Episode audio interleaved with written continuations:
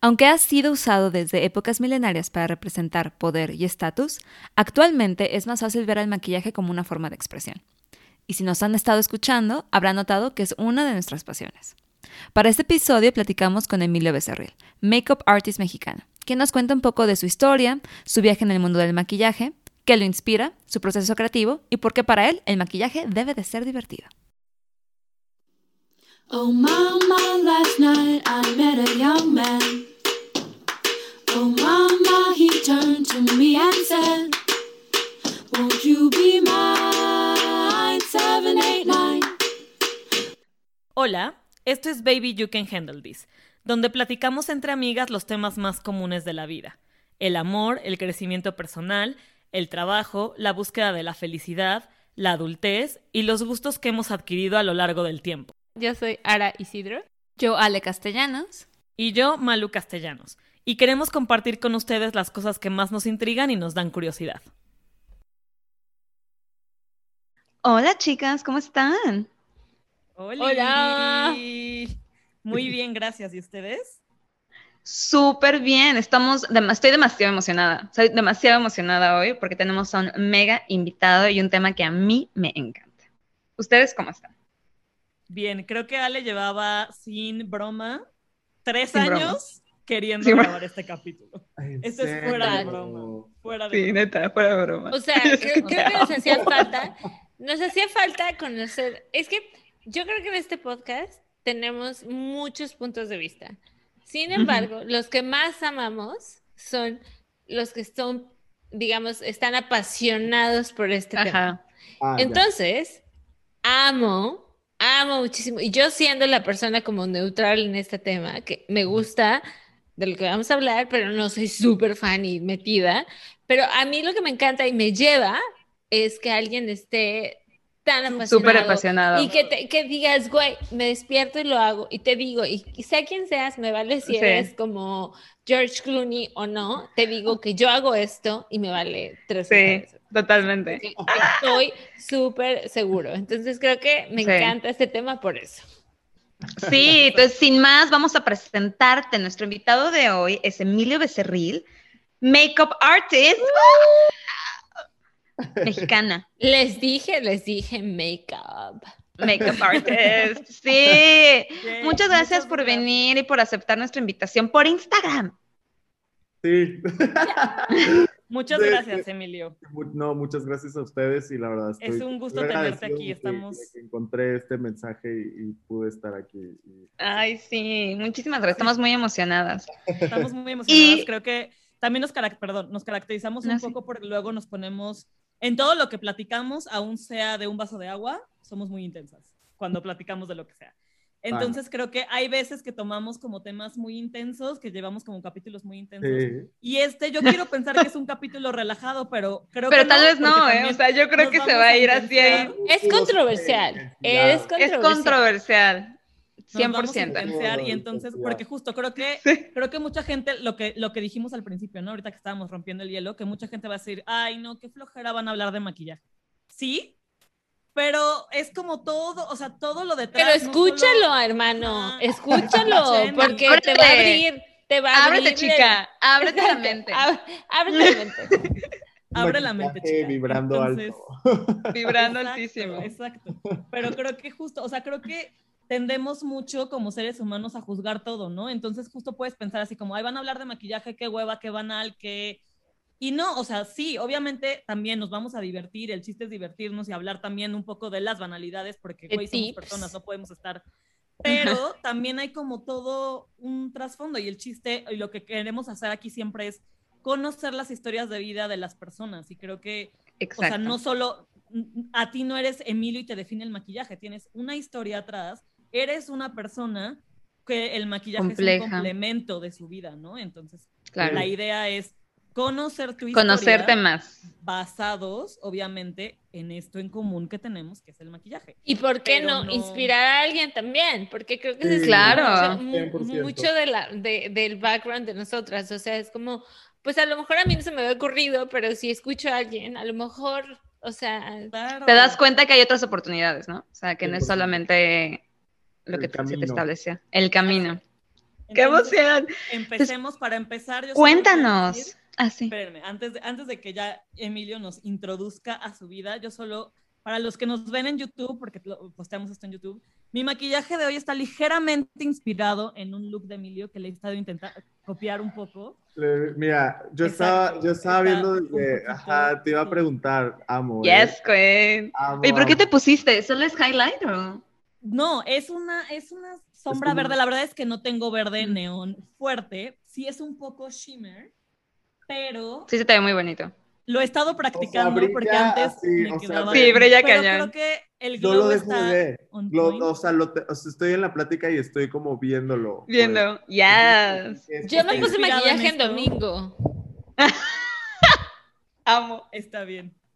Y yo me hice un maquillaje de alto impacto. Pero eso es lo que traigo lentes. Highlight está lo más, ¿eh? Ese, ese, Sí, yo, y me puse como, Sí, me intenté sí, hacer como una smokey rosa. Gracias. O sea, no es smokey eye, pero como que rosa arriba y así.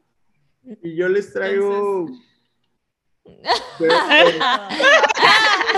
de Está bien. domingo.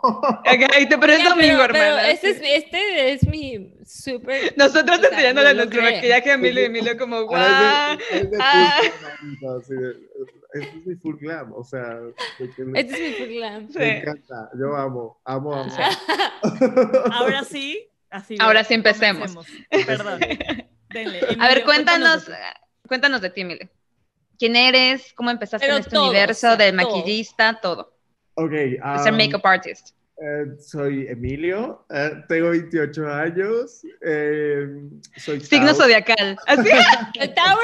soy Tauro, eh, soy, soy hijo de una familia eh, eh, bastante, eh, ¿cómo podría decirlo? Muy moderna, pero al mismo tiempo que en un principio era muy tradicional. O sea, Ok. en un principio mi casa era una casa muy católica, muy tradicional.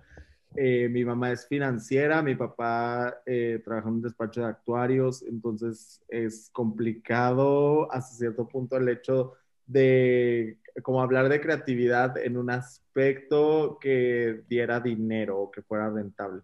Lo curioso del 100%. caso es que, por ejemplo, mi papá, al mismo tiempo que pues, trabajaba en su trabajo de 9 to 5, lo que hablábamos, tenía los fines de semana un negocio en donde él era DJ para fiestas. Entonces, ay no, es muy loco, pero eh, de ahí, eh, o sea, siempre viví con música en casa. O Ok. sea, siempre fue mucha música todo el tiempo, baila, o sea, mi mamá y yo bailando, eh, o sea, to- mi papá obviamente haciendo mezclas y eh, haciendo lo que, lo que iba a hacer en el fin de semana o comprar. Me acuerdo mucho también de acompañar a mi papá al, al centro de la ciudad a comprar discos así de que, ah, pues de tal género y salsas y remixes y etc, etc. Entonces, obviamente la música siempre estuvo muy presente en, en, mi vida y eso es lo que de alguna manera me, o sea, me, a mí me inspiraba y me movía y me motivaba.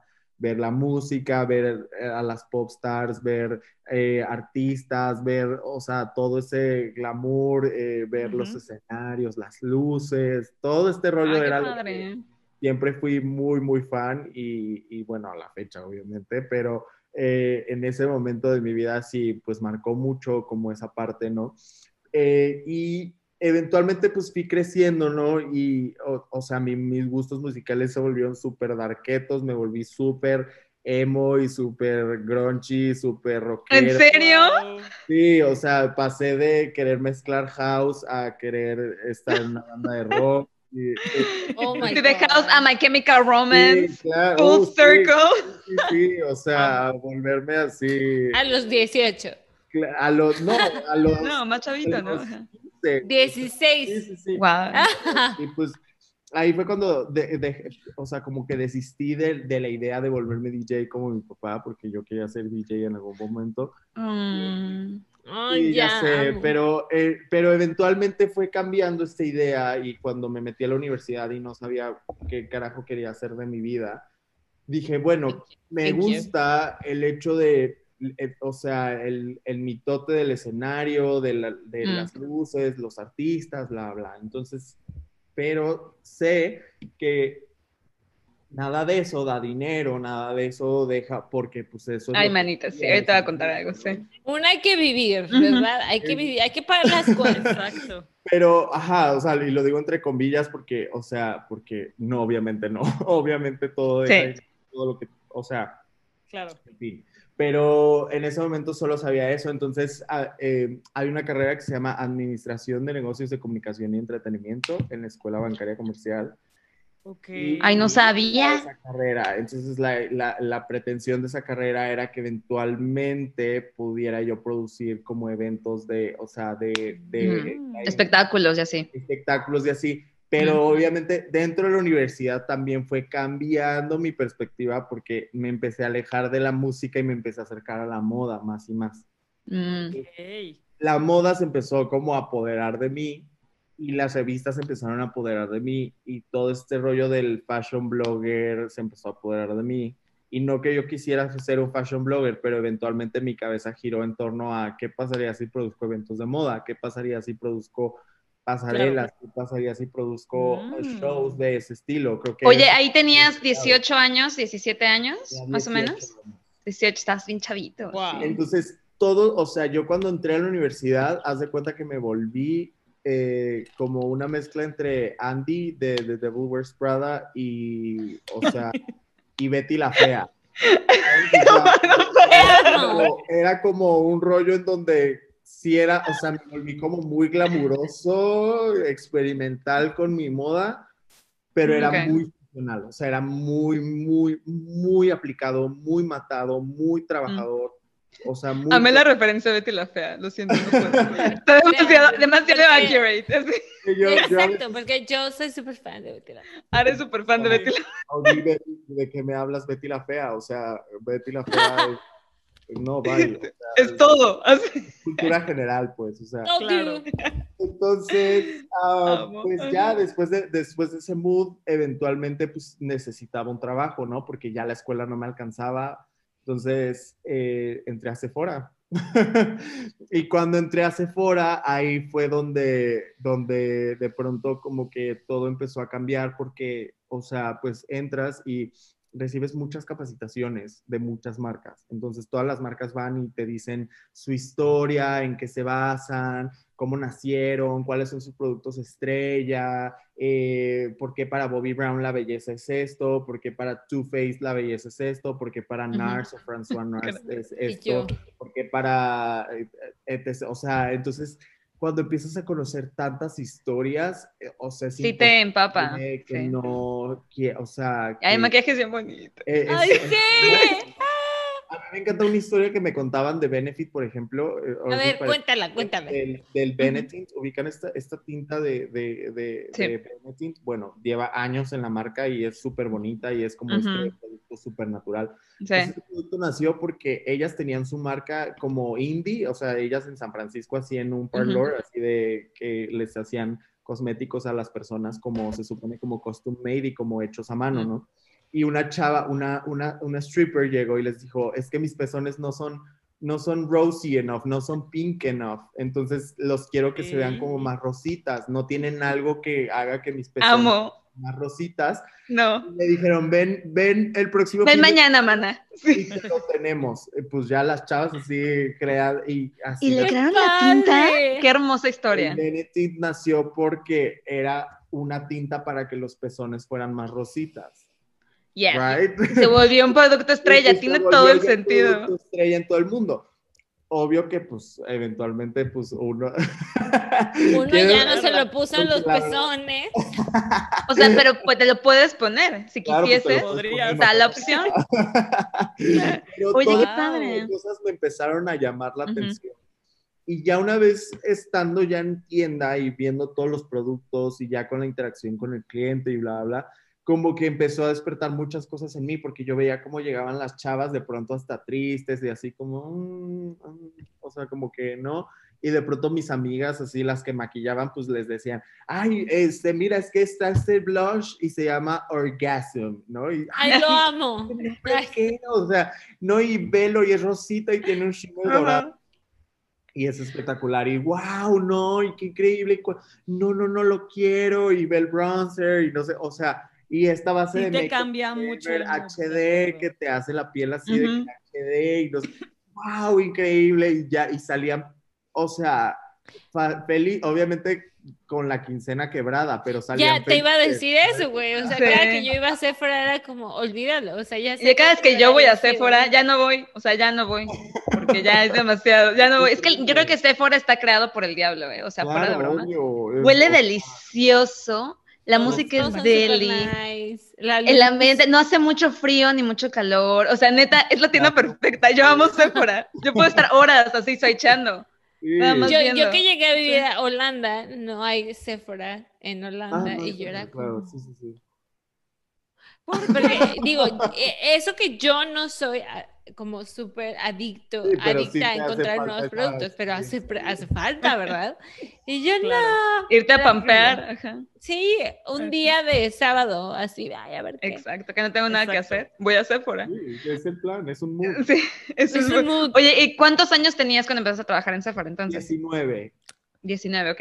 Ajá. Está súper y- chiquito. Sí. Súper chavito. Sí, Y entonces ahí empezó una misión que fue la de, ok, dejo la escuela de negocios eh, y me voy a poner a trabajar para ahorrar, para irme al curso que quiero en Londres, estudiar de maquillaje, Oh. donde ya, o sea, ya estudie maquillaje, pues porque Sí. al final yo decía, bueno, dentro de que obviamente es, es de lo que sé, ¿no? Y digo entre comillas porque era de lo que sabía en ese momento, dentro de lo que sé, pues, ok, a lo mejor y no puedo vivir de esto, pero lo quiero hacer lo mejor posible para ver qué tanto puedo eh, Explotarlo. explotarlo o volverlo profesional, ¿no? O sea, qué tanto... Hacerlo bien, al ¿Qué 100%. credenciales Sí. puedo acumular yo para hacerlo profesional este asunto, no? Entonces.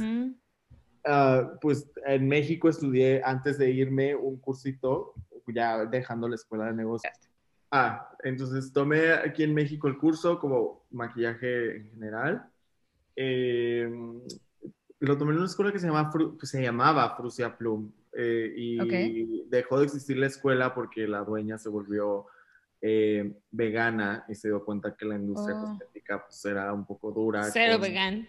Cero este, vegan. Cero vegana, entonces pues cerró la escuela y pues ya, pero bueno, aprendí mucho ahí y em, ya después pues me fui a Londres y Wow. estuve viviendo ya tres meses, hice tres cursos que son short, short courses, les llaman, que son como esos cursos como, o sea, que son como súper intensivos. Intensivos. ujú. Full time. Y, ajá, y son full time, entonces, bueno, o sea, yo comía, dormía, desayunaba, maquillaje.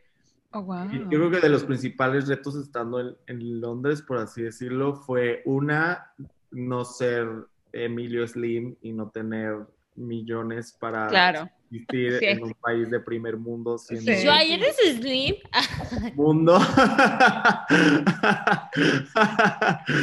Entonces, Perdóname. eso era, eso era complicado. eh, Pues sí. sentido de que, pues, o sea, ponle que acá, sobre- o sea, pues uno se sabe hacer comida saludable o, o- o que sepa bien, decente, ¿no? y es Con barato 60 encontrar pesos, verduras 50 y pesos. vegetales.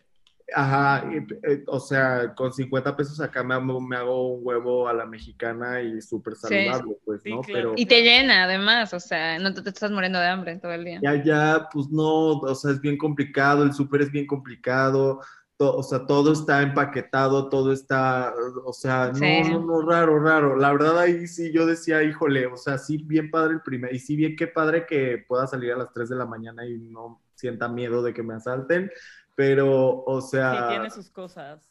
que comía, entonces comía McDonald's todos los días Ah. básicamente, y, y- y me, y me comía mi, mi, mi combo de 3 libras, 2 libras. Ay, no. Y te Aprovechaba llenaba que padrísimo, era refill, entonces tenía mi vasito eh, todo el día. Lleno todo el tiempo. Ajá, de Mountain Dew. Y eventualmente sí lo llenaba de agua, la verdad, pero, o sea, sí, por lo general era pura bebida azucarada. Lo bueno es que como me movía en bicicleta para todos lados, pues no estaba, o sea, la verdad no subí tanto de peso como, como pensé que, que lo iba a pasar de comer McDonald's diario. Pero lo complicado fue que al- el choque cultural que tuve es que no porque en México no haya cultura, sino que el arte que tenemos como que culturalmente, Es muy diferente, sí. socioculturalmente, la, o sea, como que nos vale, como que nos vale madre, como que es de, ah, sí, Frida, fin, ¿no? O, ah, sí, pues los museos están ahí, pero, o sea, pues sí, Ajá. vamos a verlos de fin de semana y ya, o sea, Ok. como que, y en Europa lo que sentí es que genuinamente la gente desde chica sí tiene este trip de es- esto, es, esto es tu legado, es tu arte, esto es tuyo, esto, esto lo tienes que respetar y esto lo tienes que preservar y seguir como incentivando y que la gente lo conozca y que tú mismo sepas, o sea, entonces como que ideas muy abstractas que surgían de pronto a la hora de maquillar o, o referencias que Mm. eran como muy artísticas, Y tú así. ya, así, ya sabes, así como de, ay, así, Ok, ay, es que eso yo no lo vi en la escuela, así, ¿no? O, así, entonces era, era complicado, pues, porque yo dentro, o sea, yo a mí, a mí díganme de RuPaul, a mí díganme de, o sea, Claro. no, pero de pronto, eh, o sea, hablar de Basquiat o hablar de, o sea, ese tipo de, ¿sabes? O sea, ese, ese lenguaje era complicado para mí. Y fue cuando entendí que dije, claro, pues es que, a ver, te vienes a jugar con, as- o sea, ¿sabes? Es jugar a las patadas con Sansón, ¿sabes? O sea, no, no, o sea, no, no pretendas que no te iba a costar trabajo, no pretendas que Exacto, o sea, estabas muy joven, ¿no? Además, o sea, estabas muy joven, fue como un gran, como que fue el putazo de, es súper diferente, el, el mundo es tan grande, entonces siento como que Claro. todo es- eso, ese input te pudo haber Sí. causado eso, Y, 100%. y sobre todo que además venía yo de la escuela de negocios y en la escuela de negocios me iba muy bien, dentro de que era un bicho Mm. raro y que dentro de que era un medio friki, me iba muy bien. O sea, era muy listo ahí. Entonces Ajá. ahí pues no Ya, tenía bronca porque dentro de que sí sabía que me discriminaban y sí sabía que me señalaban y sí sabía que todos los Pero- niños con la, o sea, con los mocasines Ferragamo y la Ay, plumita no. blanca en el chalequito me tiraban shit lo sabía perfecto, pero, o sea, pero me valía madre, porque ahí tenía 9-9 de promedio y, y, o sea, literal, ahora sí que perdónenme, pero me la pelaban en ese sentido. Sí. Y pues, o sea, de ahí, ahí, ajá, ahí destacaba porque los maestros me decían, eres muy listo, eres muy inteligente, qué bueno Mm. aquí, bla, bla. Y yo era así como, ah, sí, muchas gracias, los amo a todos, son lo máximo, bla, bla. Thank you, Pero bitches. acá, acá no, acá era como, Ajá. o sea, entonces, obviamente. Un reality check. Fue un reality check para Exacto, eso es lo que sí. Pero yo donde- tengo algo, yo tengo una pregunta en este sentido de, de, de, de tú, en, en, digamos, en lo que conocemos México y las escuelas y todo.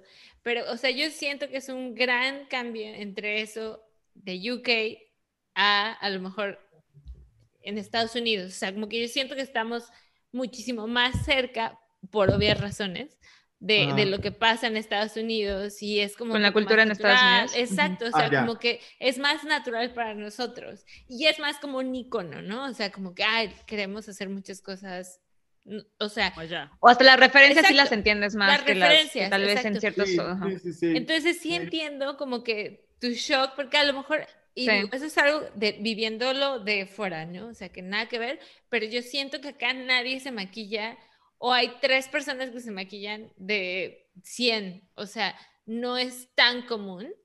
Y cuando lo hacen, hasta se, hasta se te quedan viendo como está, ¿qué, no? Porque a lo mejor, como tú dices, es como muy raro, es muy extravagante o muy fuera de lo común. No sé, o sea, ¿cómo fue ese choque? ¿Y cómo lo Más- llevaste para México de regreso? O sea, más que, ¿cómo te podría decir? En, en, en- en Londres en general, o sea, lo padre de, de, creo yo, de haber estado en Londres y de que escogí esa ciudad en específico, fue que siento que es de las ciudades en el mundo que está más globalizada.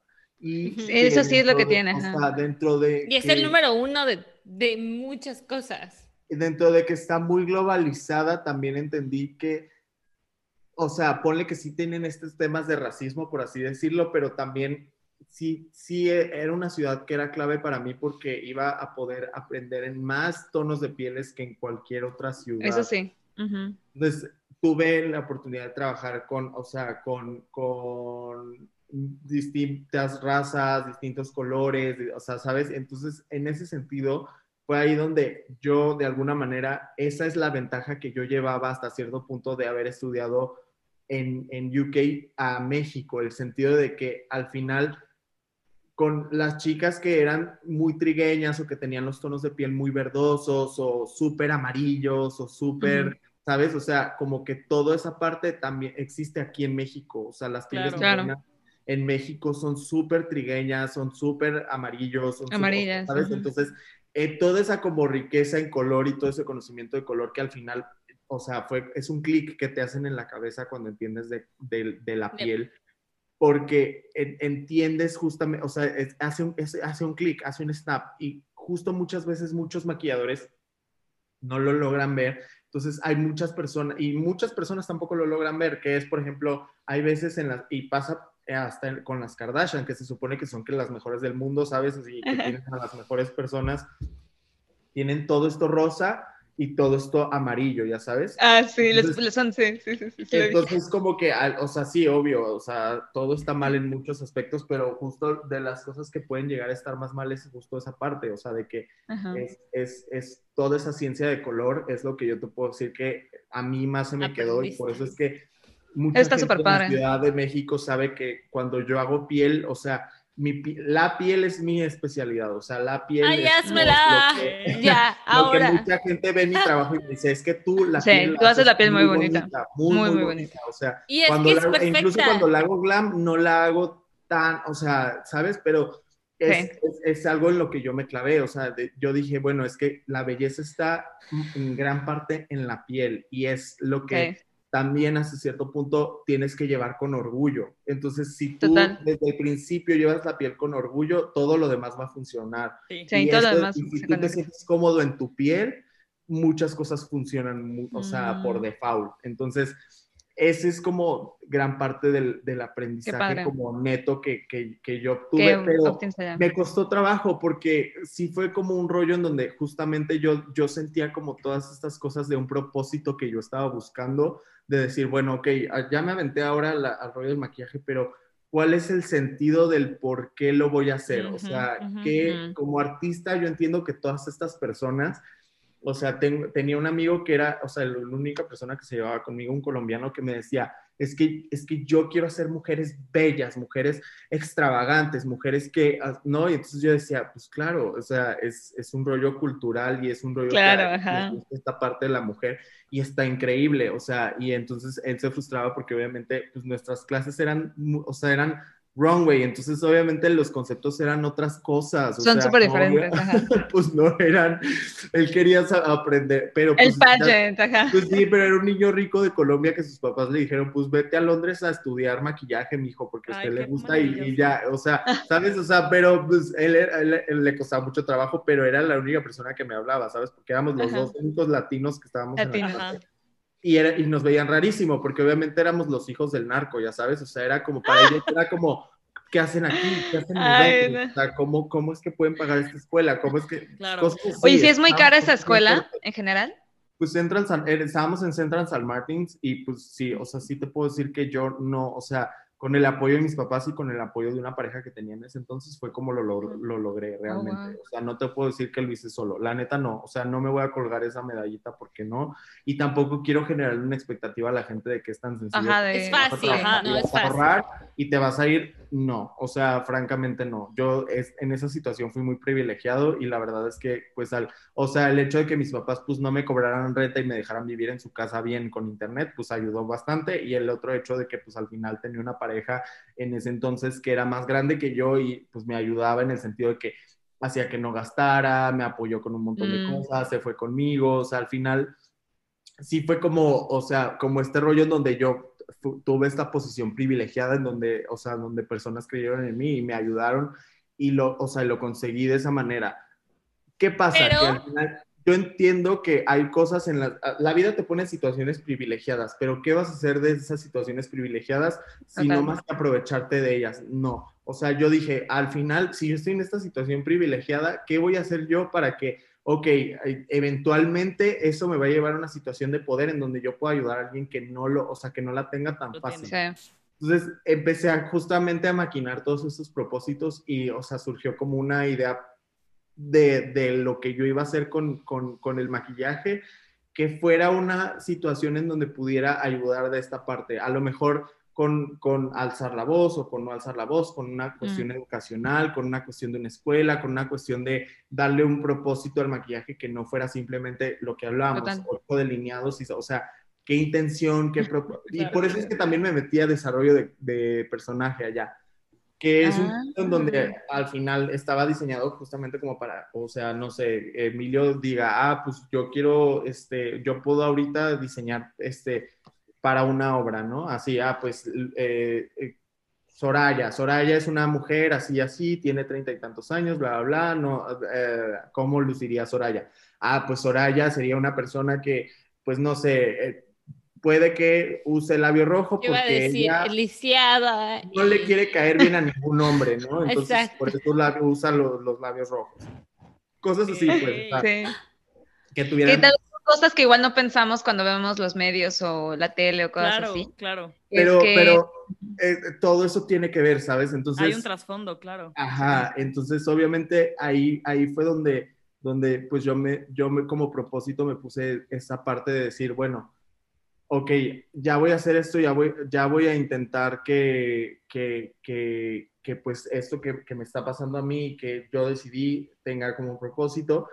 Y pues ya regresé, obviamente regresé con un, o sea, con la cabeza frita, por así decirlo, porque además, o sea, regresé y justamente fue chistoso porque me, me guardaron, por así decirlo, mi trabajo en Sephora, entonces regresé a trabajar. a Ay, qué bueno. Cuando regresé fue muy chistoso porque pues ya estaba, o sea, yo cuando estaba en Sephora, antes de empezar a, antes de la escuela de maquillaje, estaba yo en skincare. Entonces yo vendía de que productos de la piel y diagnosticaba de ujú. la piel y todo ese rollo, ¿no? Eh, y ahora, pues ya cuando regresé, pues ya dijeron, no, pues ahora hay que ponerlo en color, ¿no? Que era pues, Claro. para maquillar y todo ese rollo. Ujú. Y pues ya estando en maquillaje, pues ya mi interacción era diferente porque pues ya ahora sí ya estaba con los con las clientas, pues y con los Ujú. clientes en general. Ok. Y pues sí me di cuenta de muchas de estas cosas, pues, o sea, de, de cómo las mujeres de pronto llegaban y me decían a mí, es que tu tono de piel me gusta porque yo no tengo tu tono de piel, ¿no? Y entonces Oh. normalmente era gente de color, pues, ¿sabes? Entonces yo al final era como, no, a ver, no, o sea, tu tono de piel es espectacular y vas a Precioso, ver cómo sí es y bla, bla, bla. Y de a lo mejor un poco como usando esta muletilla, por así decirlo, de una base que te dé efecto glowy, ¿sabes? O sea, y que el empaque te guste y que además Claro. tu dinero y tu esfuerzo te está costando adquirirlo, ¿no? Y el sacrificio, ¿no? Y decir, bueno, y que cuando te lo pongas, pues obviamente veas tu piel súper bonita. Para mí era una manera de ayudar al- hasta cierto punto. O sea, y obviamente todas estas, pues sí, ventas las hacías un poco como con, o sea, sí, al final, pues tu, tu misión era vender, pero ah, ese es mi punto, pues al final it's a job y todos necesitamos comprar cosas y qué Sí. mejor que las cosas que compres de alguna manera te ayuden, o sea, porque al final el sistema capitalista es tan jodido que hasta cierto punto, o sea, sí debe de existir ciertas cosas que te ayuden a sentirte mejor, que te ayuden a estar bien. Pues si vas a gastar tu dinero en eso y lo que mismo. dices que te, o sea, si te vas a gastar tu quincena, que te costó tanto trabajo sacar, o sea, que te paraste todos los días a tu trabajo para que tengas ese dinerito, pues mínimo que el, el dinero que sí invirtieron ahí sea algo que salgan y salgan súper contentos y cada vez que se lo pongan digan, güey, que me ve increíble, Sí, soy la más perra. increíble. Y, sí- y- sabes qué, y cambié mi percepción hasta cierto punto de mí mismo. ¿sabes? De decir, Claro, claro. no me sentí, o sea, entré a una tienda no sintiéndome cómodo con mi tono de piel y salí de una tienda claro. Sí. sintiéndome cómodo con mi tono de piel y con No, el y sintiendo- de mi piel. Que me hay opciones. Y que hay También. opciones para mí, para mí, ¿sabes? Sí. O sea, porque al final es, o sea, y entonces lo padre de estar en Sephora también era que no era una sola marca, ¿sabes? O sea, que al final yo decía, bueno, si, si Too Faced no tiene tu tono, no pasa nada. Tengo Makeup Forever, tengo tal marca, tengo esta marca, tengo esta otra marca, y te aseguro que en todas estas marcas vamos a encontrar tu, Encontrar Ajá. algo para ti. tu producto Sí. perfecto. O sea, Claro. el que tenga todo lo que tú necesitas. Entonces, Qué hermoso. eh, eh, a mí me llenaba mucho eso porque era un contacto con las personas que era muy, muy increíble. Obviamente también hay sus malas experiencias como en Claro. todo, Como al final el servicio al cliente no es fácil, al final hay muchas Sí, no. personas que van y se desquitan con las personas de servicio al cliente. Eso es una realidad, independientemente que los trates súper bien, o sea, va a haber ¿O gente no? que, que No o sea, de, de adrede va a ir a, va a joderte el día. Va a ir a ti la- ajá. porque, porque su día Porque tuvo un seguramente mal se lo día jodió él. alguien más. O sea, Sí, entonces tú vas a ser el indicado para ir a bastardear y a mierdear en la tienda. Ya Oye, sabes, no, pero- pero, pero ¿cómo hiciste el cambio? O sea, de ahí a, a- a- a lo que eres ahorita. O sea, que, que eres súper reconocido y que has trabajado con gente súper intensa. O sea, Pues mira, eh, eh, algo que yo entendí del maquillaje es que, eh, como de toda profesión, es que uno tiene que entender el, a lo que va, ¿no? O sea, el mercado al que va. Entonces, yo entendí que, ok, a ver, dentro de mi profesión, dentro de lo que yo hago, ¿quiénes son la- las personas que, que parten el queso? Las personas que ahorita son las chingonas, las personas que ahorita son las más fregonas, bla, bla, bla, ¿no? Entonces, pues ya empecé a investigar y los primeros nombres así que pues yo veía de que eh, Ociel Ramos, que es un maquillador mexicano, que digo, ahorita está, o sea, Ociel es de las personas que más admiro en el mundo porque ahorita, o sea, su última campaña que hizo fue para Louis Vuitton y fue con Emma, eh, Emma Stone. Emma La- Stone. Emma Stone es la de Cruella, ¿no? Sí, Emma Stone, sí. So, Él es el maquillista que vive en Francia, el que vive en París. Él vive en Francia, Ujú. ajá, él vive en París y, y trabaja en París y trabaja Ujú. en Fashion Week, trabaja en Chanel, trabaja para Wow. Dior Beauty, trabaja, o sea, hace, Sí. he's, he's got the dream job, ¿sabes? Entonces, Sí, sí, sí. cuando Ajá. estaba acá, apenas se había ido para Francia, pero de todas maneras, Ah. Ociel aquí en México ya era Ociel, o sea, Ociel aquí en México ya hacía editoriales, ya hacía moda, ya, ya, ya hacía Ok. como todas esas cosas que a mí me llamaban la atención, porque no dejaba de llamarme la atención la moda, ojo, o sea, Claro, la moda ajá. era como una de las principales razones por las que yo estaba ahí.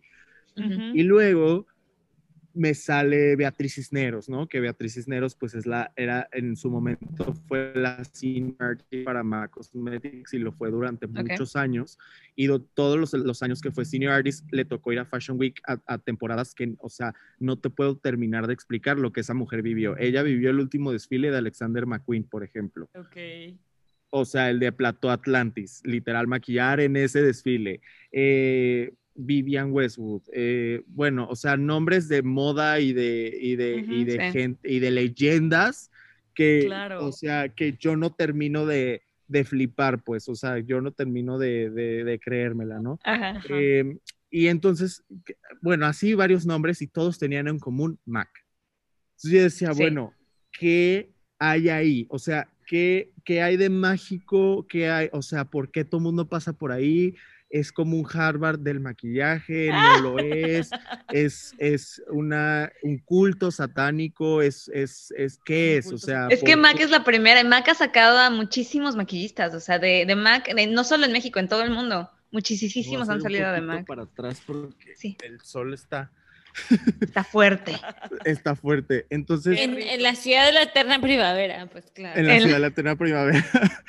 Entonces, pues sí, o sea, yo decía, es que, es que Mac tiene algo, o sea, Mac, eh, no sé qué tenga, pero tengo. Y obviamente yo platicaba con amigos que habían estado en Mac, que estaban en Sephora y me decían, es que sí, o sea, tú, tú deberías de entrar a Mac. Y yo decía, ¿por qué, no? Y, y siempre la respuesta era como una tontería, ¿no? Me decían, no, pues es que eres niño bonito y, y tienes el pelo de colores, irías muy Ah. bien ahí.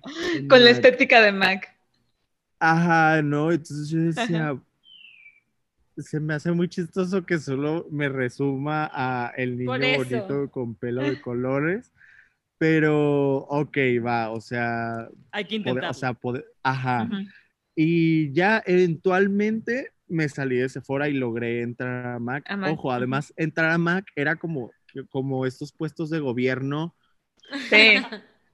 o sea, era una tontería. Tenías que conocer a alguien, ese alguien tenía que recomendar. O sea, era una tontería, tontería, tontería, que ahorita lo pienso y te lo juro que ni se me hace lógico, pues. Oye, ¿y cuántos años tenías ahí? Tenía 20... 2014 entré a Mac. ¿Cuántos años tengo ahorita? 28. 2014. Hace siete años, 21. tenía 21. Ay, Está súper chavito. No, no, no, estaba muy chavito. Es que ese, eso es lo más cabrón del caso, ¿sabes? Que a veces cuando me pongo a platicar de lo que he vivido, lo hice todo muy rápido. y muy chavo, ¿no? O sea, tomaste riesgos muy joven. Sí, o sea, como que... Güey, pero sabías que, querías desde muy chavito. Es que también eso era el ya caso. Ya la tenías que nada. Me aferré a una idea y dije, es eso, o sea, es eso y es eso y va a tener que ser eso. Y si ya te agarraste a hacer eso, o sea, hazlo, pues. O sea, como que yo mismo me motivaba así de, no, o sea, tienes que demostrar a mucha gente que, que no estabas en lo, en, lo, en lo, incorrecto, porque además yo sentía cosas, o sea, te estoy hablando que esa mm. también era de mi principal motivación, que yo sentía cosas cuando, cuando alguien se iba feliz, cuando yo atendía a alguien, cuando, ah. ¿sabes? Cuando recomendaba una cosa y la gente estaba contenta con lo que yo le había recomendado, o, o, que le cambié la vida a una mujer que nunca se supo delinear y le ayudé como con un tip y me dijo, no, o sea, es que, y me iban y me agradecían aunque no me compraban nada. Ay, no, qué hermoso. O sea, ya, eso es súper bonito, eso no se los, o sea, es muy bonito, pues, es, es algo que no se los puedo como explicar en palabras porque es muy bonito. Entonces, cuando entré a Mac fue muy chistoso porque había una cosa en Mac que eran, se llamaban eventualidades, ¿no? Entonces son, son como personas que cubren como incapacidades o que mm, alguien tomó vacaciones o que es temporada alta y había mucha gente. Entonces, mm. yo entré en una de esas posiciones para Navidad. Y pues, ojo, los eventuales pues son, o sea, son personas dentro del, de la tienda que pues te ayudan, o sea, de, ah, pues esta persona quiere un polvo y un labial y cóbraselo y ya, o sea, fin del comunicado, ¿no? Y ya, pues los demás pues maquillaban y hacían servicios y bla, bla, bla yo entré y me valió madre. O sea, yo entré y fue de, ajá, o sea, llegaba una cliente y me decía, yo quiero una base. Y yo, ah, sí, siéntate, mira, te voy a probar esta y esta y esta, y te voy a poner también un labial, y te voy a poner una base, y te voy a poner tal cosa, y mira este polvo, y mira este iluminador. Yo no sabía ni de qué hablaba, pero yo veía los productos y yo decía, ay, todo es para lo mismo, pues, o sea, y es Mac, o sea, tampoco creo que, o sea, ¿sabes? Entonces yo veía un iluminador y decía, pues esto es un iluminador, o sea, vengo de conocer 80 iluminadores en Sephora, un iluminador más no me va, o sea, no me va a venir aquí a... A, pantalla. A poner, esto difícil. y entonces, y vendía, y vendía, y vendía, y vendía, y vendía. Y era muy chistoso porque me decía la gerente, me decía, es que, ¿sabes cuál es el diferenciador tuyo que en los demás no tienen? Que tú tratas bien a las personas. Y yo, pues güey, no se trata de tratar bien a la gente, o sea, yo no entendía esa, yo no, yo no entendía esa cultura Mac de ser... es que eso, eso fue un problema de Mac. Siento que Mac fue, por eso Mac se fue en decadencia un poco. O sea, yo soy súper fan de Mac, yo amaba Mac cuando era joven. O sea, yo hacía filas en la colección de, para las colecciones de temporada de las colecciones eran una pasadez de lanza, o sea, eran mágicas. la de Hello Kitty, güey. Yo hice línea como en tres Macs para comprar las cosas de Hello Kitty, no es broma. eran todo Pero la gente era muy sangrona, pero la gente era muy, sangrona, o sea, no te ayudaban en Mac casi no te ayudaban y eran súper mala onda y eran súper actitud y eran... Hasta cierto punto esa actitud la entiendo que es muy aspiracional, por eso hasta cierto punto amamos a Regina George y ¡Ah! amamos como a todas estas personas que son súper bitchy, súper mean y se vuelven muy aspiracionales porque son muy perras, pues, o sea, entonces dices, híjole, yo quisiera ser así de perra, pues, o sea, así de, ay, así de, eh, el sass y todo ese rollo y entendía que a lo mejor eso funcionaba en ese entonces porque al final pero ya no. muchísimo y te la tragabas, ¿sabes? Porque decías, ay, pues de todas maneras quiero ese iluminador de Hello Kitty, aunque esta perra ya me malmiró y ya me malvió y ya me voy a comprar, y ya me sentí mal, de todas maneras lo voy a comprar, a mí no me va a impedir que, pero pero, y yo empecé, no es que yo empezara a cambiar esa parte, obviamente no, o sea, al final, eh, eh, en general, o sea, el público también lo iba a exigir en algún momento que se le tratara bien, iba a dejar de consumir la marca al darse cuenta que había más marcas y más competencia en donde sí las trataran bien y en donde no eran culés, ¿no? Sí. No quiero decir que eso fue lo que les pasó, pero seguro eso fue lo que les pasó. sí, pero... creo que sí fue lo que les pasó pero justo lo padre de Mac es que se vuelve una mega escuela porque ellos son como una especie, sí son como un culto en un sentido en Mm. donde lo que, lo que, lo que en un, en un momento fue Mac, como su cultura era que ellos eran la autoridad en el maquillaje. Ya no dicen eso porque ya No, no, ya no. o sea, Ya no el lo mundo son. ya no es así y ya no lo son. Entonces, la autoridad en el maquillaje es el consumidor, o sea, no Sí. es no es una marca, ¿no? Es una marca Entonces, ya, ajá. entonces, obviamente, es el rollo de ser la autoridad en el maquillaje era uno de los, de los, de los, pues como valores o era como el, el- lo que querían alcanzar. Entonces, obviamente, tenían que tener a los mejores maquilladores para poder ser la Sí. autoridad en el maquillaje. Entonces, la cultura que tenían ahí de cómo educar a las personas era como un 40% del servicio y un 60% que supieras maquillar al Bien, 100%. O sea, Ok. que, ¿a qué voy? Una certificación era hacer un labio rojo perfecto en 10 minutos. O sea, y te estoy hablando perfecto, es simétrico, con, Sí. o sea, delineado, la textura perfecta, sin, o sea, sin errores, sin equivocaciones, acorde a la clienta, acorde al labio, que fuera estético. Que fuera con los productos adecuados. O sea, todo eso era una certificación. Entonces, obviamente, ese nivel de exigencia, Ah, Ujú. combínalo con a lo mejor tu creatividad Claro. Y tu y pasión. obviamente y, y la pasión y la gente que Ujú. tuviera como esas tres, ahora sí que como en RuPaul, ¿no? La gente que tuviera el carisma, uniqueness, nerve and talent era la Next Drag Superstar, así era aquí, o sea, la que tuviera es. era la Me Next la Drag referencia. Superstar, porque si era así, o sea, era, si eras, si eras muy perrita, si Ajá. sabías maquillar súper bien y tus certificaciones las tenías al top, o sea, que dijeran, Ujú. no, es que esa de línea así como los dioses ajá. o como un bisturí.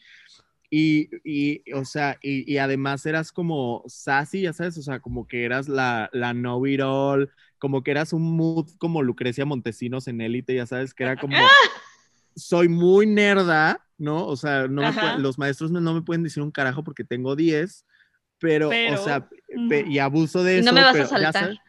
eres era como el mood en Mac. Ajá, Entonces, de Mac.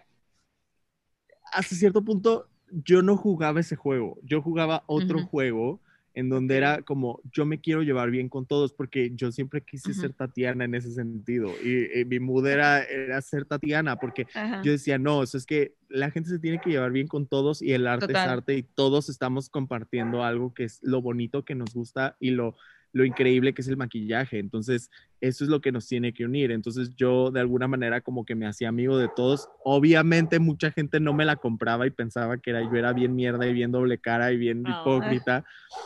Pero ahí fue como ir, como que me di cuenta de- del por qué Mac era como ese, esa escuela y ese Harvard hasta cierto punto del maquillaje, porque claro, o sea, si al final generas estas actitudes y esta seguridad y esta confianza y le agregas que le, o sea, que al maquillista le das las técnicas y le das las sabe hacerlo bien. tendencias de Ujú. primera mano, porque además Mac es patrocinador de muchísimos desfiles en Fashion Week, Sí. entonces Ujú. esa era también una de las claves que yo decía, yo quiero estar Claro. en Fashion Week. Entonces, Claro. si MAC es una de las marcas que tiene a sus maquillistas en Fashion Week, yo tengo que ser uno de esos maquillistas que va a estar en Fashion Week. O sea, yo no, yo no claro. puedo no estar en MAC y no hacer eso. Entonces, mi meta era hacer eso. No, nunca pasó. Pero lo que sí Pero- pasó fue que, eh, o sea, crecí dentro de la marca, me volví una persona clave hasta cierto punto dentro de la marca, me volví uno de los proyectos a desarrollar para la marca y eventualmente Mm. iba a tener carrera en la marca, pero Ok. que, o sea, eventualmente el corazón de lo que era la marca y internamente, pues con todo, No ahora imagínate quiénes eran las cabezas, si ese era claro. el mood de la Esa es la marca, cultura. ¿sabes? Claro. Y esa Claro. era la cultura organizacional. Entonces, todo esta, todo esta, o sea, como, como toda esta, eh, como no sé, como esta comulgación de, de una meritocracia basada en un talento que mucha gente no tuviera y, ¿sabes? O sea, era como imagina, o sea, imagina que eres la persona que va al trabajo y lo hace muy bien y se maquilla bien y cumple con todo lo que hace bien y o sea, y nunca lo van a voltear a ver, ¿sabes? Porque simplemente Eso no- nos, ha haces- pasado. Ah, pero- porque no haces el delineado de ocho hélices. Amo, el amo lo del, lo del delineado de 8, me da mucha risa. ¿Sabes? O sea, Entonces, obviamente, eventualmente a mí me empezó a amargar mucho eso. O sea, porque yo Mm. decía, o sea, no, yo no, yo no, yo no estoy cómodo con esto. Yo no estoy cómodo con que a la gente se le niegue una oportunidad de crecer porque no sabe hacer el delineado de ocho hélices. O sea, es una Ujú. estupidez. Esa persona es la que mejor trata a las personas que van a Sí, la claro. tienda. Claro. Como por qué no ella debería de tener un logro, porque ella no debería de tener un mérito, porque a ella no se le celebra, ¿sabes? O sea, ¿por qué seguimos celebrando al que sabe delinear perrísimo y lo seguimos enalteciendo para que sea Regina George? O sea, yo ya no quiero seguir cultivando Ya Regina George, porque eso. además mi chamba eventualmente era, yo iba a calificar los delineados y los Oh. labios y los, ¿sabes? De todas, de las personas. Obviamente yo les daba las técnicas para que lo lograran, ¿sabes? O sea, decirles, no, mira, el pincel tal, tal textura, tú lo puedes lograr, practícalo, etc, etc. Pero obviamente había mucha gente que se frustraba y que era horrible para esas Obvio, personas. sí. Ese- Sí, O sea, porque además se volvía un juego mental muy absurdo que siento que es lo que pasa con mucha gente hoy en día en redes sociales, que ves todas estas niñas que tienen la piel divina, que se maquillan Sí. espectacular, que tienen unos que Y se tú hacen así de, yo no puedo. de no inventes y que, ya sabes, o sea, y- y- y uno de pronto dice, es que ellas lo hacen tan fácil y es que Sí, lo hacen sí. ver tan sencillo y uno que ya tiene el producto, ya le repasó el video 20 veces y ya le No te sale, No te 80, sale. no me sale sí, y no, me sí. frustro. y- que entonces, no hay talento. Sí, no, porque que hay una limitante y pues ni modo. Total. Creo que Exacto, en ese comentario me siento súper identificada porque justo simplemente Ale, ¿no? O sea, Ale siempre le ha gustado y yo durante muchísimo tiempo dejé o incluso le ponía a ella como ese peso de tenemos algún evento, tenemos algo que Ale me maquille. Porque además, o sea, los lentes, por ejemplo, son una limitante. o Sí, sea, claro, claro, claro. Los lentes sí, son una sí. limitante. Yo de plano, en otra historia, pero long story short, estoy muy ciega. Entonces, Sí, honestamente. tienes me que tener tus lentes sí o mucho. sí. Todo el tiempo. Me sí. cuesta mucho el tema del maquillaje porque además no es como tan fácil aplicarte lo que dices, un delineado cuando no ves nada. Es como, güey, ¿cómo- Claro. o sea, ¿cómo me voy a delinear si no, no veo? O sea, me quito Y el el lente espejo para hacerme... aquí y el pincel así. aquí Ah, y chocando. Eso y literalmente. Luisa. Eso es me hago. cada Y semana. justo ahorita, o sea, lo que dices, en lo que, entre que todo está cambiando y, pero justo, o sea, yo veía de que, ay, este maquillaje, no, pues yo no me lo puedo hacer. Voy a ver si Ale me lo puede hacer cuando venga, ¿sabes? O sea, como porque yo de, de simplemente Y de verlo que no puedo. No puedo. Y ahorita, ahí sí, ese es- sí. No, no, mucho Y lo hecho muy bien. O sea, siempre Sí, sí te maquilla maquillaba bien. Sí. ahorita y justo ahorita Pero no de pandemia, one to one. sí fue más de este bueno sabes que pues voy a empezar yo como un poquito a intentarlo y justo a lo que te decía al principio que este este look está como un poco inspirado en algo que tú hacías a mí me gusta este tipo de cosas porque no me puedo poner sombras tan fácil como Exactamente. porque no veo entonces me cuesta mucho trabajo hacer como los blendings tengo el tengo el ojo como un poco rasgado entonces tampoco es como entonces, este tipo de cosillas es como, güey, claro, le doy un pop of color simplemente y ya, ¿no? Por ejemplo, aprendí Sí. eso también. Uso, intento usar más sombras de lápiz más que de polvo, porque para mí es más sencillo. Más sencillo, con es más fácil. entonces, Sí. Pero entiendo justo lo que dices, ¿no? O sea, tendemos mucho a comparar nuestra realidad con lo irre- con la perfección de otra gente, o sea, con la gente, con la Y con Lo realidad de otra generada, gente, digamos. lo producido de lo otro, sí. producido que se vuelve. producido, esto- exacto, este- exacto. este- estas, estas, que es, es, es increíble. Al final es bello, pues, o sea, genera serotonina verlo, porque obviamente yo también Claro. flipo cuando veo al Claro. influencer con una luz increíble, poniéndose la sombra de Rare Beauty, que a lo mejor es la misma que yo tengo, pero aquí lo, yo la veo opaca, ¿no? Y ella, o sea, en la luz y con su Ajá, tono de porque no se piel, y cuando la así, pone, claro. es Total. mágico A mí, a mí y ¿sabes lo es que- como, lo- wow, o sea, al final es como que, o sea, qué padre, pues, pero, pero, Sí. Pero, pero te voy a decir algo, o sea, aquí yo, yo tengo algo que, que como digo, no lo voy a hacer más grande de lo que es, pero a mí me, me, me cuestiona siempre el, el hecho de decir, sí, está, se ve súper padre, pero porque alguien más me está diciendo que se ve súper padre. ¿Por qué? Porque la industria como tal me está diciendo que tienes que ver flores, te tienes que ver con un iluminador acá, que se ve, o sea, ¿sabes? ¿Por qué es una industria? Porque así no los han vendido, ¿sabes? Las Pero- tendencias. Exacto, porque uno no es así nomás creativo y ya vas a decir, yo voy a ser así. No todos somos tan breakthrough que digas, hoy me voy a poner Hay esto gente que sí, pero, pero, Hay gente pero que una sí, no. pero no todo. Exacto. sí, total. Y, y, y me, me, me, me da, me da risa porque yo en algún momento a lo mejor pensé, dije, ay, no, pues yo qué, no, o sea, como que no me voy a poner, no me voy a poder sacar tanto provecho. Hasta cuando entendí que no es cierto, güey, o sea, que es como, a lo mejor, o sea, divertirte y decir, Es, como, ok, es la otra cosa, yo- es divertirte. pero no es fácil. No es fácil no es porque fácil. no todo el mundo lo piensa No. así. Y porque No, todo el y- mundo te juzga y te dice, como, ay, ¿por qué te pones tanto maquillaje? Lo que Ujú. hemos hablado siete veces, ¿no? Sí. En la pandemia, como a nosotras, nos una a mí en el trabajo X, yo no me pongo, o sea, no siento que soy así de, güey, drag queen, pero me pongo, o sea, del blush y así, la, la- la máscara de pestañas y todo. Y la gente es como, ay, ¿por qué te, por qué te maquillas, güey? Estamos en pandemia. Cosas así, ¿a ti qué te importa, no? ¿A ti qué te dos. importa? Porque me Dos, relaja güey. en pandemia. Y, y siento que eso está súper mal porque nos cuestiona, nos cuestionan mucho si te maquillas, por qué te maquillas, y si no te maquillas, Y si no, eres una fachosa. güey. Ajá, es como verga, o sea, por, o sea, Pues, porque es, al, al final yo lo entiendo como que es la constante de que no dejamos de opinar de las mujeres en de general. nadie. Sí. no, Y de eso la no- vida de los sea, demás. Y, y es, es, es absurdo porque al final, o sea, yo me pongo a pensar y digo, güey, ¿cuál es el estándar entonces que tenemos de un hombre cuando a la gente se le hace bien normal ver al señor chancludo, este, ya sabes, sin arreglar, o sea, sudado, desaliñado. apestoso, desaliñado, Sí, claro. ya a sabes, los hombres y se se- les perdona hacer fodongos. y puede ir a donde sea el señor, ¿eh? O sea, tú, Sí. tú dime Y si el señor contento. quiere... O sea, fine, pues. Y al final, o sea, como que eh, es, es, es, es el rollo que a mí me da trip de cuando una marca agarra es- estos movimientos y estas cosas, Sí. ¿no? Entonces, yo siento que al final lo padre de pandemia para el maquillaje fue que cambió el discurso muy cabrón en el sentido de que todo el mundo se puso a maquillarse y todo el mundo Ujú. se puso a compartirlo.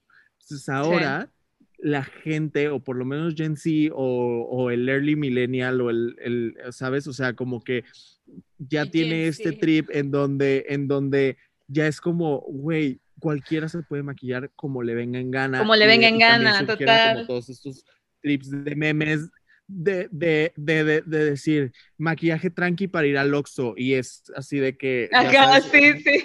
cat- Me encanta. amarillo con, sí. con Ajá. corazones aquí y glitter acá.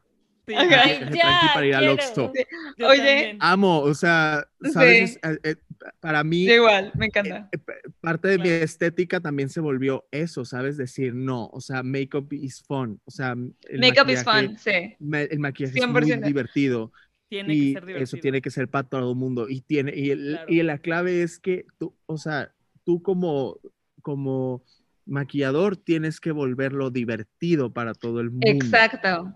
Siento que no para un grupo, o sea, no puede ser divertido nada más para cierto sector o para cierto demográfico, o sea, no, tiene que ser divertido para todo el mundo. Para todos, y, sí. y para todos.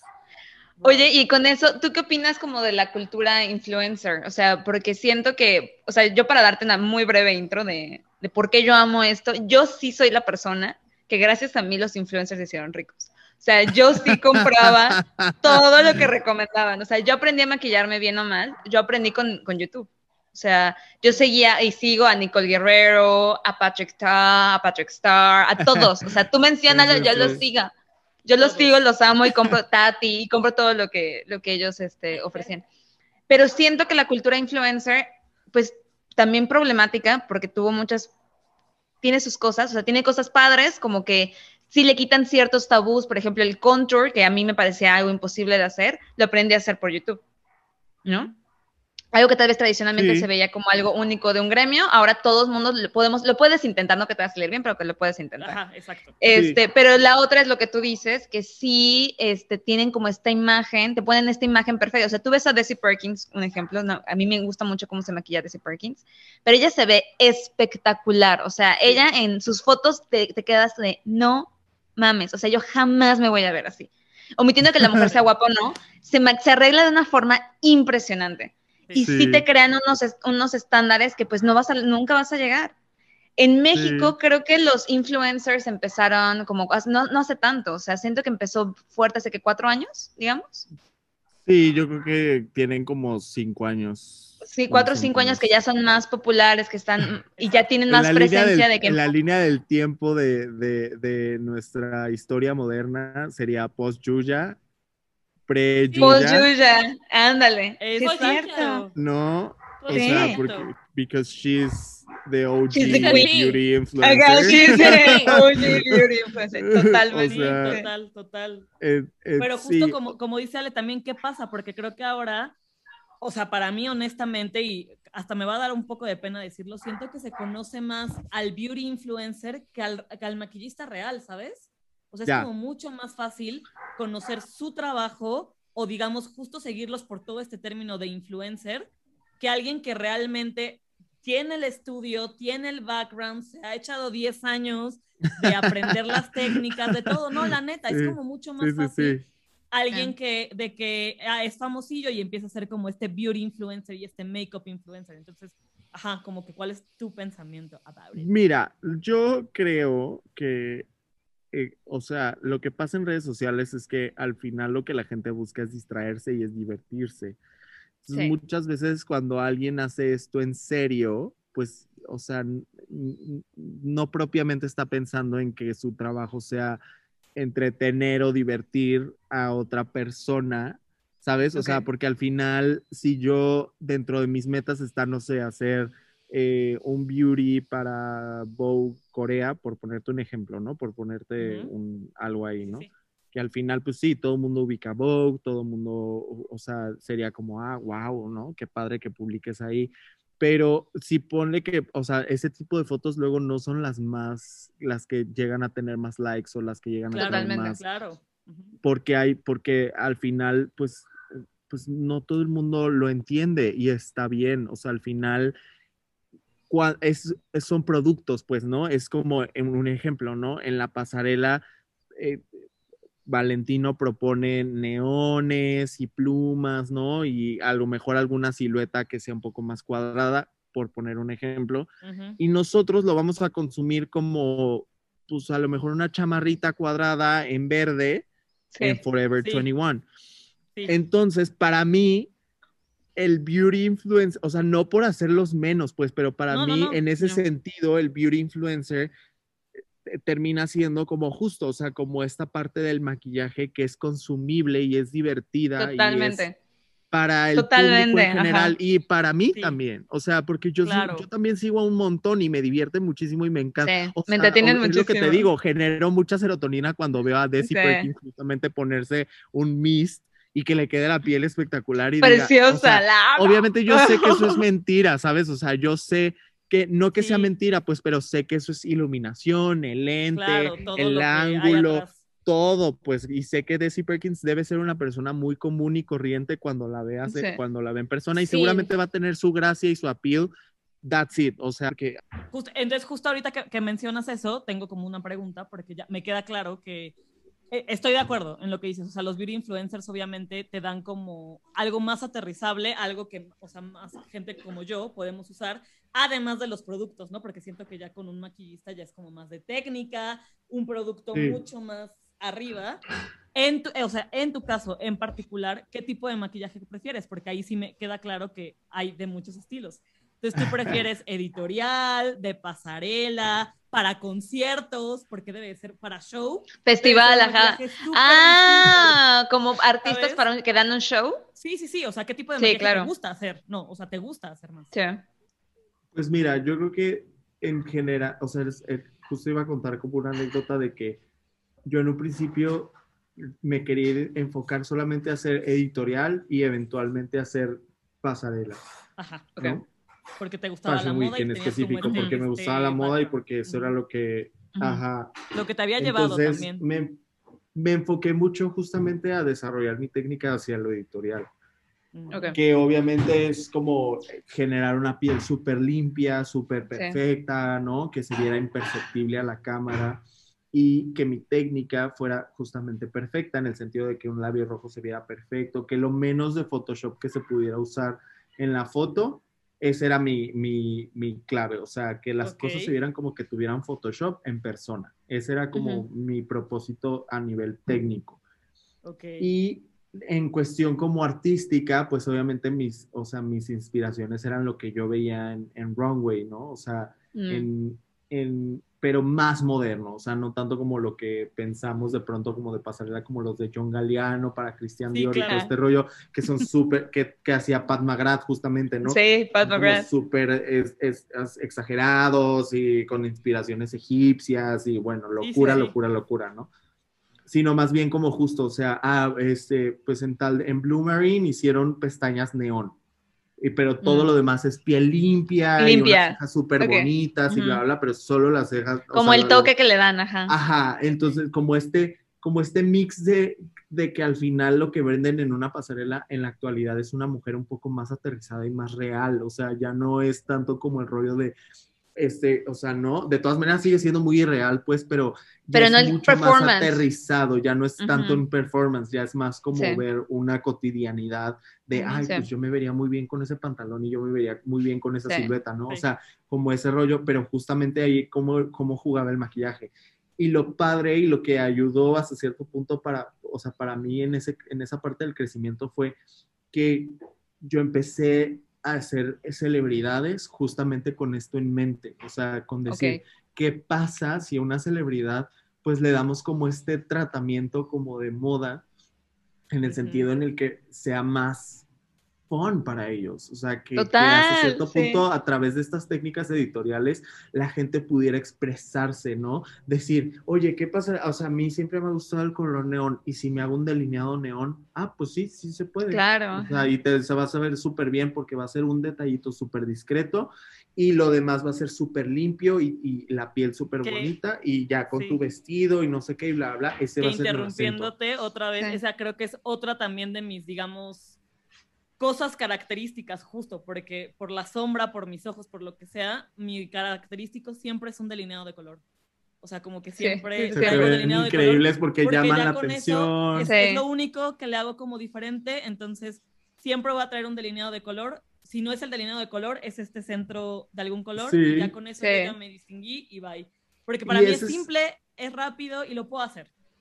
Ese Sí. es mi trip de belleza en ese sentido. Entonces yo te puedo decir Ok. que en un, en un principio no quería hacer celebridades, pero eventualmente encontré en, es- en las celebridades como esta parte que podía llevar como mi, mi propuesta de belleza, que era justo eso, o sea, ser on makeup, o sea, eh, eh, justamente como Ujú. esta, este, este jugueteo que existe en las pasarelas de, de qué pasaría si hacemos esto, qué pasaría si hacemos esto, qué pasaría si agregamos piedritas, qué pasaría si agregamos Sí. perlas, qué pasaría si agrega, o sea, pero qué pasaría si, o sea, yo sí me pregunté el qué pasaría si ahora eso lo usamos realmente en la calle, o sea, qué En la tan calle, malo, qué exacto, tan que malo es- sería eso. Euforia hasta cierto punto nos ayudó en ese sentido a Sí. normalizarlo porque se volvió, pues, o sea, como Increíble. esta parte en donde Súper bonito, sí. a una masa y a alguien que por fin logró captarlo en video, este maquillaje y glorificarlo y hacerlo estético, o sea, venderlo realmente, o sea, nos Sí. ayudó a nosotros para que justo la gente empezara a normalizar algo. Y a pedirlo también. Peleando. Peleando, años, o sea, total. Yo llevo peleando con la gente años Y de tú, decir, ay, oye, un "Oye, ¿qué cristal, pasaría?" ándale. ¿qué pasa? O sea, Ándale en la sí, ceja. mucha- Sí. Much- estos delineadores de, de- hay una marca en México que se llama Natural Girl, o que- Nature One, Sí. que son Tengo delineadores. todos. Tengo Los tenemos todos. De todos los colores. Esos delineadores, mis amigas y yo los compramos hace ocho años, una vez que fuimos a, lo- a la Londi, aquí en la Ciudad de México, y yo tenía varios de varios colores, y eventualmente así, pues Tesaía, que es una actriz mexicana, yo un día le dije, mira, es que Sí. compré estos en el centro, 20 pesos me costaron, Los pero intentamos, pintan". hermana. Y si los intentamos y me dijo, sí, y fue la primera persona que le puse delineadores neón. Ya después, pues ya se, o sea, ya... Se pues, Se empezó a- hacer más. Sí, Se veía, se súper- Pero justo eso, o Se sea, al final padre. fue como, o sea, digo, no es, no es que yo sea de esas personas, pero es parte de esta cultura y esta conciencia colectiva que se empieza a generar Total. en todo el mundo y que eventualmente, pues, varias personas con las mismas referencias empezamos a decir, ¿y si lo hacemos? ¿Y si Y lo más, más, ¿Y si-?" sí. Y más gente lo acepta en ese sentido. Entonces, Total. Eso es lo padre del maquillaje, que justo ahora el discurso es que la gente se divierta con ello. Y si se quiere poner una piedrita, que se la ponga. Y si se quiere poner un liner neón, que se lo ponga. Y si se quiere poner También la me boca de hice colores, que se la experta ponga. Sí. en las piedritas en esta pandemia. Sí. Así de que Obvio, porque- porque. Es lo más, lo más sencillo que pueda. ¿Por qué? Porque no necesita una técnica. Técnica. nada más necesita como una curva de aprendizaje de decir, pones el pegamento, qué tanto de pegamento y el, colo- la, el- la colocación espacial, ¿no? En tu Pero ser. Emi, ayúdame a usar la pluma porque no sé cómo. Yo no uso la pluma. ¿Tú Lo con haces que con a mano, Dices- con pinzas? Sí, O a con veces tu a mano, a veces con pinzas. Oh my God. Es que, o sea, sí, yo lo hago con pinzas, pero de nuevo el tema es mi ceguera. entonces, o sea, y como que me claro. toma tiempo porque Lo que yo hacía quiero, o sea, yo era que ya un- estoy fantaseando en hacerme delineado de piedras como tal, o sea, yo sí Una, lo que hacía yo era poner una, un palillo con, con, con tantita cera y me funcionaba mejor que la, la plumita. Mm. Y ya, y esperaba que el pegamento realmente estuviera como bien, bien casi seco para que realmente pegara y no se quedara en la cerita. Ese es un tip que te puedo dar. Y aplicas Pero- el pegamento en la piel antes y luego En la piel, sí. porque Sí, en la piel. el Hay- hay pegamento un- en la hay- piedra. No, no, no, no. No, en la piel. Ponlo en la piel porque así ya sabes dónde va a ir y entonces ya después lo Sí. pegas y ya se queda ahí. Es mucho mejor. Sí.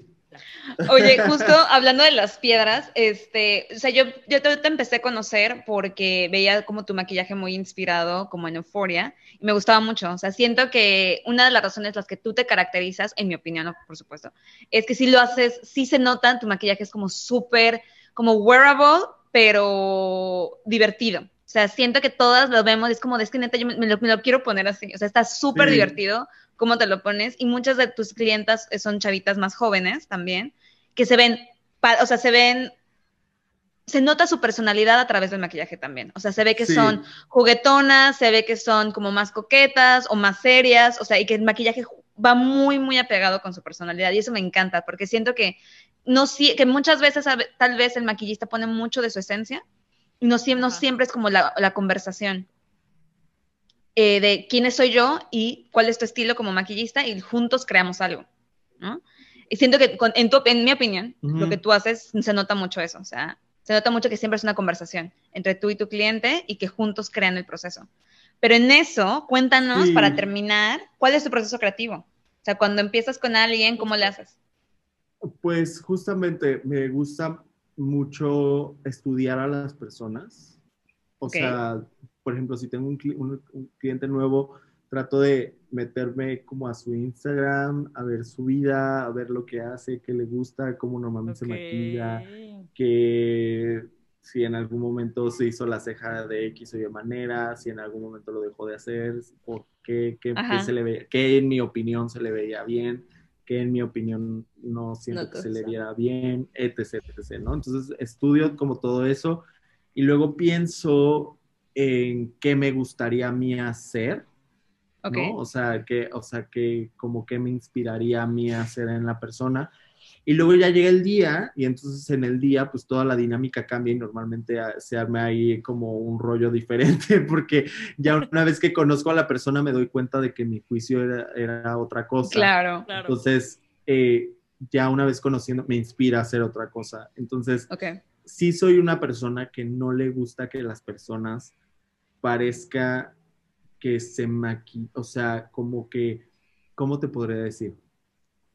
Una clienta muy famosa que yo tengo, no le hago yo las pestañas, ella se hace las pestañas y ella se hace el labio. Entonces, al tú permitir que las personas tengan un poco de lo que se- se- esas personas ya son como las cosas que ellos se saben perfecto, que se conocen Claro. perfecto y que además les gusta cómo les queda y cómo se lo hacen. Lo mejor para mí es que esa persona sí lleve un poco de su esencia, mucho de su esencia con el maquillaje, porque va a lucir mucho mejor. Y también... Te vas a sentir más cómoda o cómodo. También. te va a sentir También. más cómoda. Y justo en un principio también me obsesioné por esta perfección, lo que les decía. Entonces sí generé muy buena técnica hasta cierto punto. Pero te puedo decir que como delineo ahora no es como delineaba hace cinco años. Hace cinco años delineaba mucho mejor de como delineo ahora. Pero Oh, wow. ahora delineo en una manera que para mí representa algo mucho más natural y algo que hasta cierto punto las personas que vean mi trabajo se involucren más con el hecho de decir, qué bonito, a mí me gustaría maquillarme así y lo intenten, a Que se vea tan perfecto. que lo vean y digan, ay, qué padre, eso es como para que vayan a un museo. Ajá, que no me lo voy a poder hacer. Que no me Nunca. lo Que puedo jam- hacer. ajá. O sea, un look Para que mí- jamás voy a lograr, total. Para mí eso es un poco también entender mi mercado, ¿sí me explico? Porque era lo que yo Total- les decía, sí. al final, en- con nosotros como mexicanos es más el hecho de que sea a- accesible, que lo sientas accesible, a que lo sientas... ¿sabes? Perfecto. Acá, Total. pues. Perfecto. O sea, entonces no es que quiera hacer las cosas mal hechas, pues no, o sea, sino No, que no, obvio, no, no, no. es un- Aterrizado. es- es un poco más Aterrizado. aterrizado, es un poco más Claro. lograble y es un poco más acerca de, de que si bien, o sea, mi, mi proceso creativo es siempre preguntarme, ¿y si? ¿Qué pasaría si? ¿Y si le agrego esto? ¿O qué pasaría si hago esto, pero le agrego, o sea, y si cambio esto? ¿O si lo hago aquello? ¿O si le propongo esto? ¿O si... Siempre es como cuestionarme decir, ah, pues se me antoja hacerme un labio rojo, pero ¿y si lo hago un poco más recto en lugar de hacerlo tan curviado?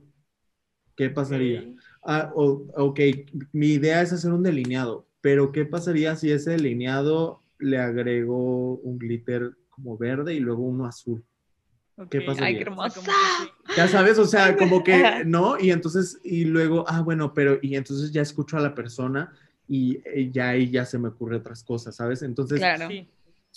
Pero sí, sí te puedo decir que eso tomó en lo que mucha gente luego no entiende, que es un, como una, como una biblioteca mental Sí, seguro. de imágenes y referencias y, y, y y que, de o sea, inspiraciones, y o sea, que no terminan y yo no termino de investigar todos los días de dónde Eso vienen sí. las cosas, de dónde vienen las claro. tendencias, por qué la gente se delineaba, por qué la gente no se delineaba, por qué en un principio el maquillaje era para hombres y por qué lo dejó de ser, Porque por qué en un ser. principio, por qué, este, ¿Por qué qué? representaba para las, las personas, el, porque, pues, Mira, por ejemplo, te puedo decir que una historia muy buena del maquillaje es que Cleopatra se maquillaba para Sí. intimidar a la gente. He de ahí que muchas veces el maquillaje intimida, ¿ok? O sea, que al final... Sobre todo el ojo así, ¿no? O sea, como que es un ojo muy particular. Ajá. Claro, o sea, obviamente todo ese tipo de cosas, a mí, o sea, a mí influyen porque generan también una psicología del qué voy a hacer cuando voy a hacer un look, ¿no? O sea, el, el cuál ¿Qué quieres transmitir? qué quiero, qué quiero transmitir, que, que también un poco hasta cierto punto aprendí el cómo llevar un poco las tendencias y cómo seguirlas, porque a mí me pasó que muchas veces mi trabajo, no que estuviera adelantado, pues, pero para el público, para el target que ahora Sí. en el que me encuentro Pero sí ahora, creo, o sea, sí creo que está quiera- un poquito adelantado. O sea, honestamente, con. Perdón, perdón. No, no, no, da- dale, dale, dale.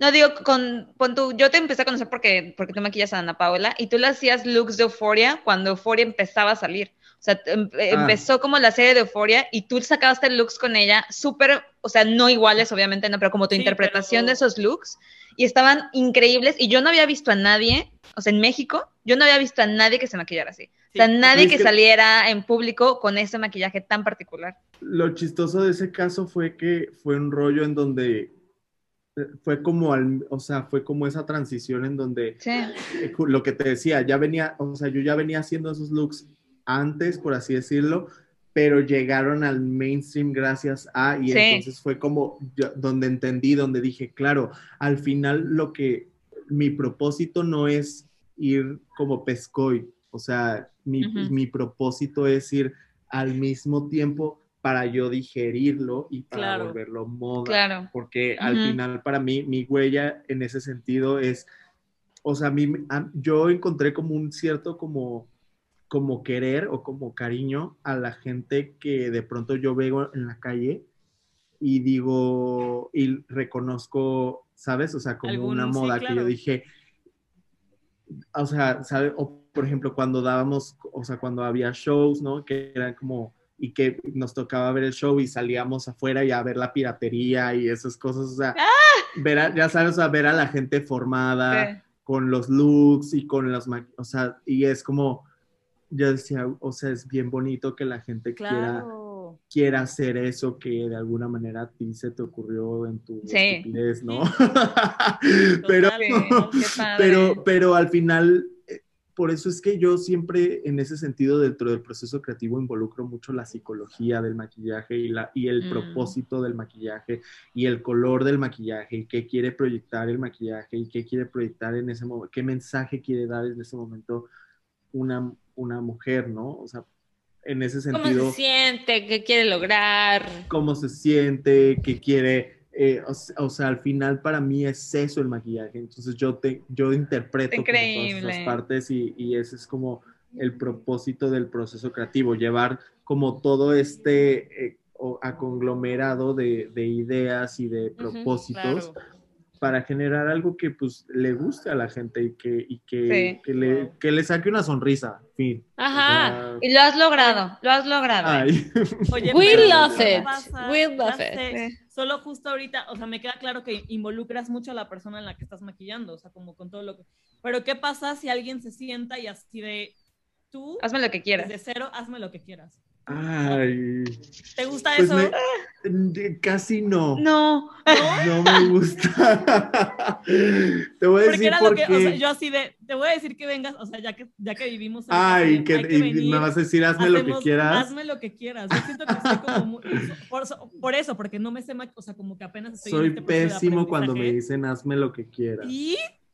¿En serio? ¿En serio? Ok. No, ¿No te no encanta? soy- Porque, ¿qué quiero yo? Pues que tú, que, que me pidas qué quieres.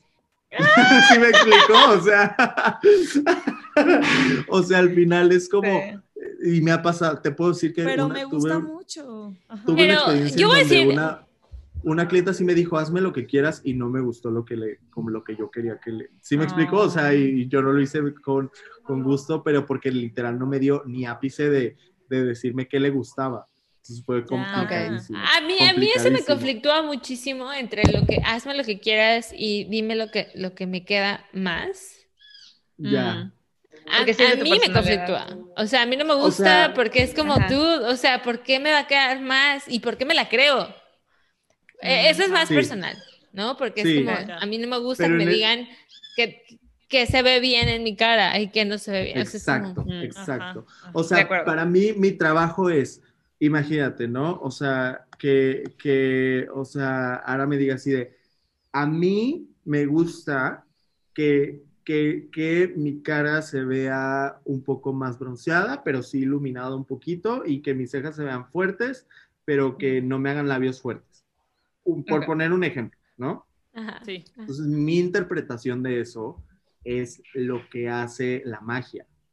¿Sí, me explicó? o sea, el Entiendo, yo decir, bueno, o sea, si ella quiere atención en las 100%. cejas y quiere eso, entonces yo tengo que generar dentro de mi Pues profesionalismo Sí, un look sí de, te amo. que tenga todas esas Te cosas, pero que obviamente, pues, hasta cierto punto armonice en todo lo demás. ¿Sí Claro. me explico? Y si al final, pues, Sí. o sea, yo le puedo llegar a, a- ya al final decirle, oye, este look se le vería muy bien eh, un labio rojo, ¿por qué no lo intentas?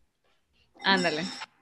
Si ella me dice, ah, O pues sea, sí, Es una sugerencia. órale, Ajá. Y si no y, está y lo bien. intentamos, y si no funciona y si no le gusta, lo quito. O sea, literal, yo me doy, yo eso siempre hago, ¿eh? O sea, si yo empiezo a maquillar y si algo empiezo a ver que no me gusta o que no funciona o que la persona que está sentada no le está gustando, lo quito.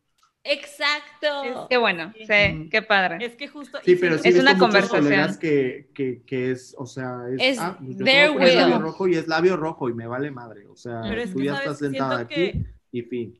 Sí, siento que es un full circle y que está cerrando súper bien porque Sí.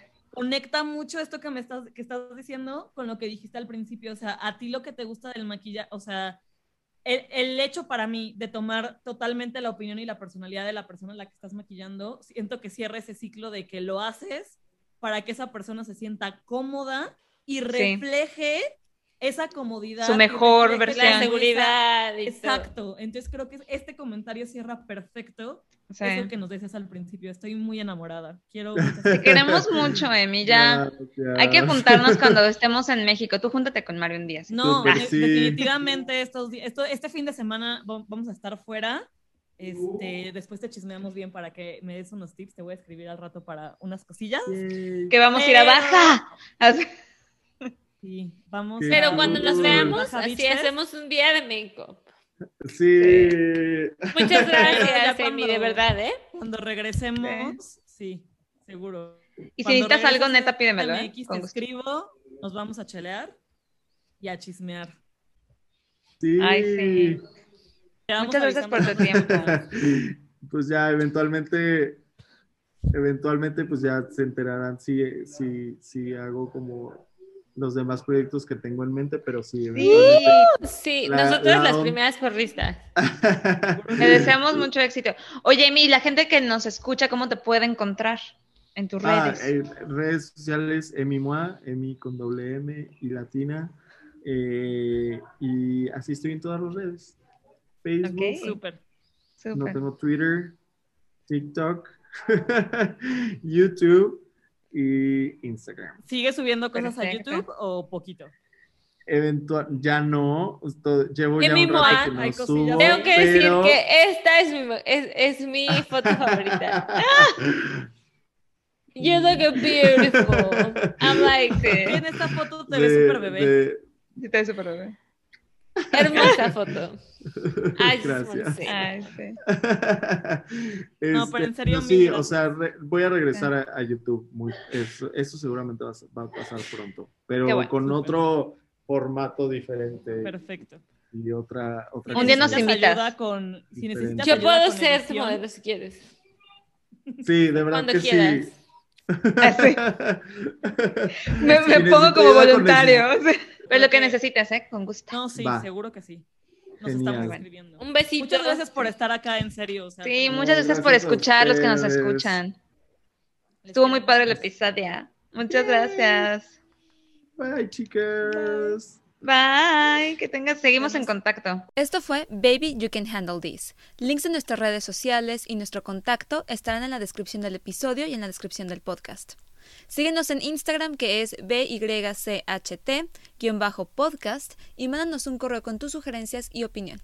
Gracias por escuchar y nos vemos en el siguiente episodio.